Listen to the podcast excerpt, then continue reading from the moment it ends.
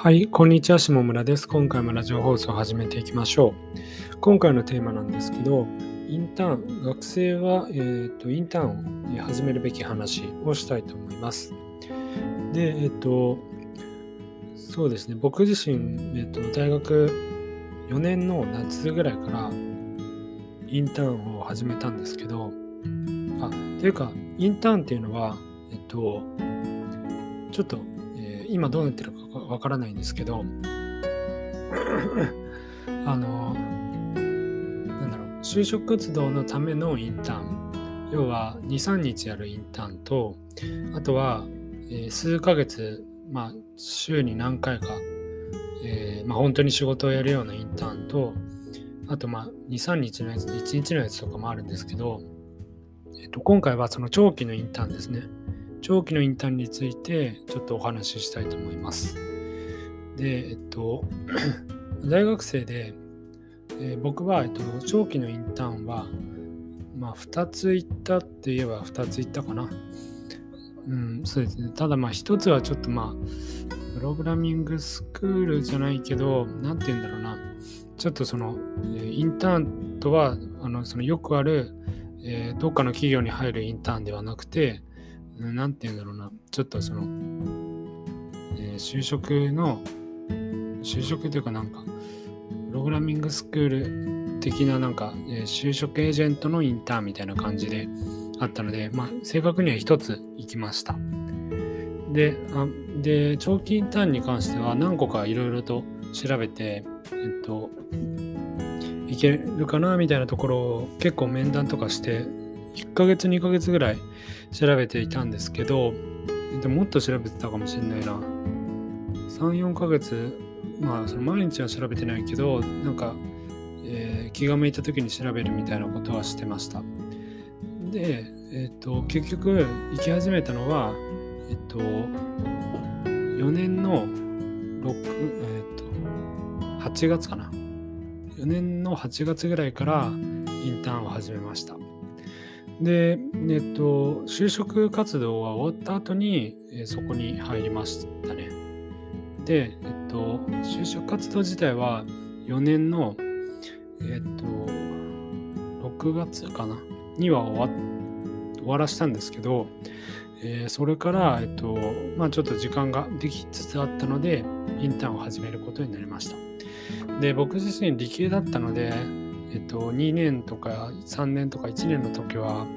えっと、週に2回とか3回とか時間が取れなくてできなかったんですけど、えー、まあ今思えば12年123年の時からやっておけばよかったもしくはやりたかったなとは思いますね。とはいえやっぱり過去に戻っても時間は多分取れなかったから難しいなとは思いますけど。で、えっと、4年の8月ぐらいからインターン始めて、週に3回か2回ぐらい、えっと、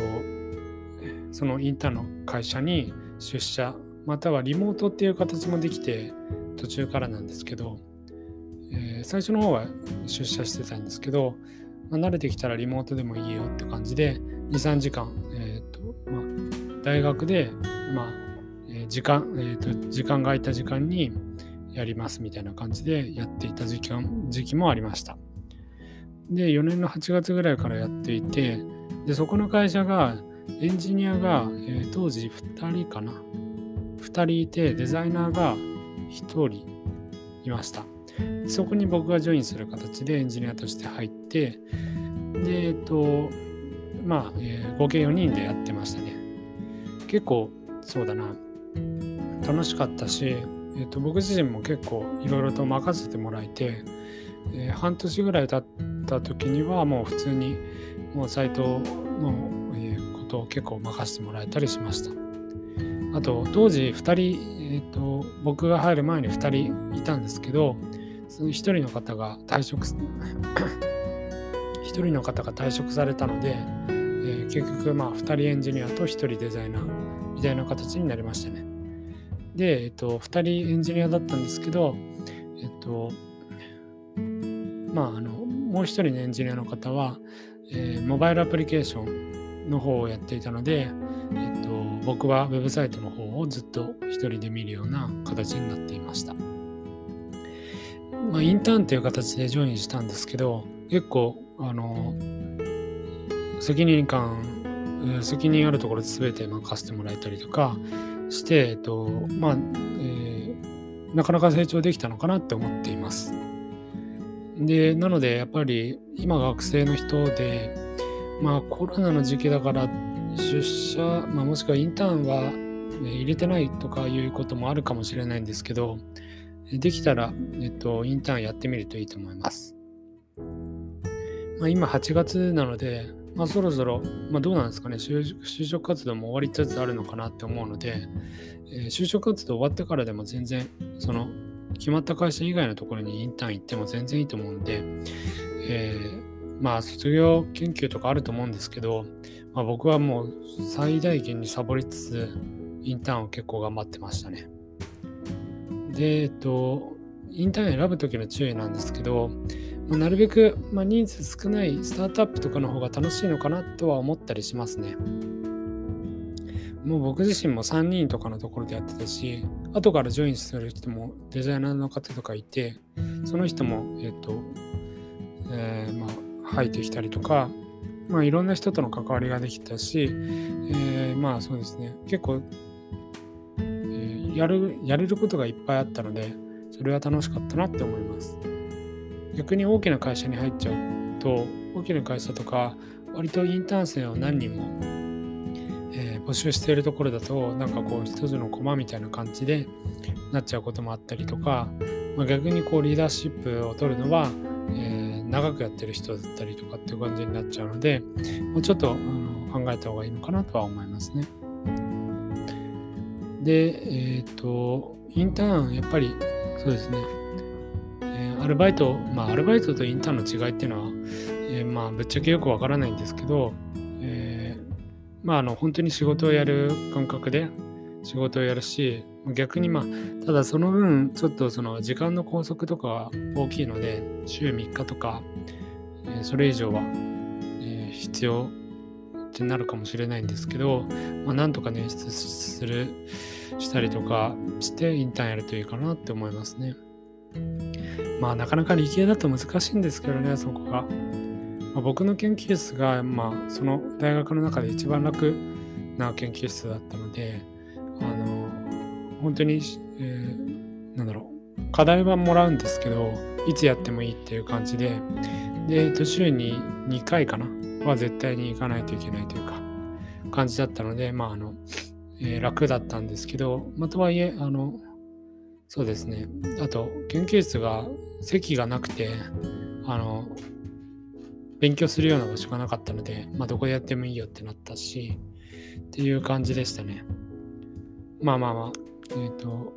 まあ、研究室選びからいろいろあるんですけど、まあ、とはいえインターンはやった方がいいのかなと。まあ、就職する前に企業に入ってみるとか、短期間でも入ってみるっていうのはすごく良い経験だと思うのでインターンはおすすめです。ああと一応僕が、え、インターン探した時に使ったサイトは Wantedly とあとインフラってやつかな？インフラだっけな？ちょっと名前忘れたんですけど緑のアイコンのインフラってやつとかあとは、まあ、あと普通にリクルートのやつとかリクナリリクナビマイナビとかは使ったし、あとキャリアチケットとかだっけな？ちょっとそんな感じのを使いましたね。まあ、ただ、えっと、そうですね。 Wantedly が割とインターンを募集してるところ多いと思うんで、 Wantedly で、まあ、近所のとか、えー、家とか、家とか学校の近くのインターン先探してみるとかありかなって思いますね。はい、といった感じで今回はインターンを、えー、大学生はインターンを、えー、探す、やるべき話をしてきました。で、えっと、ここからは雑談なんですけど、そうですね。えっ、と、うん、どうするかな。うんと、どうしましょうかね。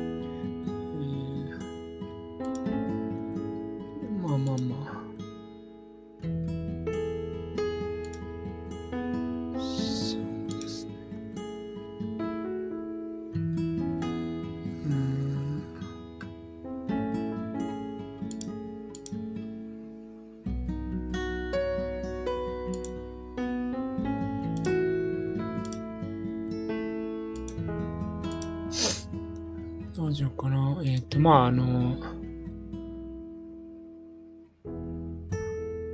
まあ、いっか、えー、今日はこんな感じにしたいと思います。すいません。雑談がうまうまくならなくて。まあ、とはいえ、オリンピック、すごい日本頑張ってほしいですねっていう感じです。以上です。今回も聴いていただきありがとうございました。えー、また次回の動画でお会いし、動画というかラジオでお会いしましょう。さようなら。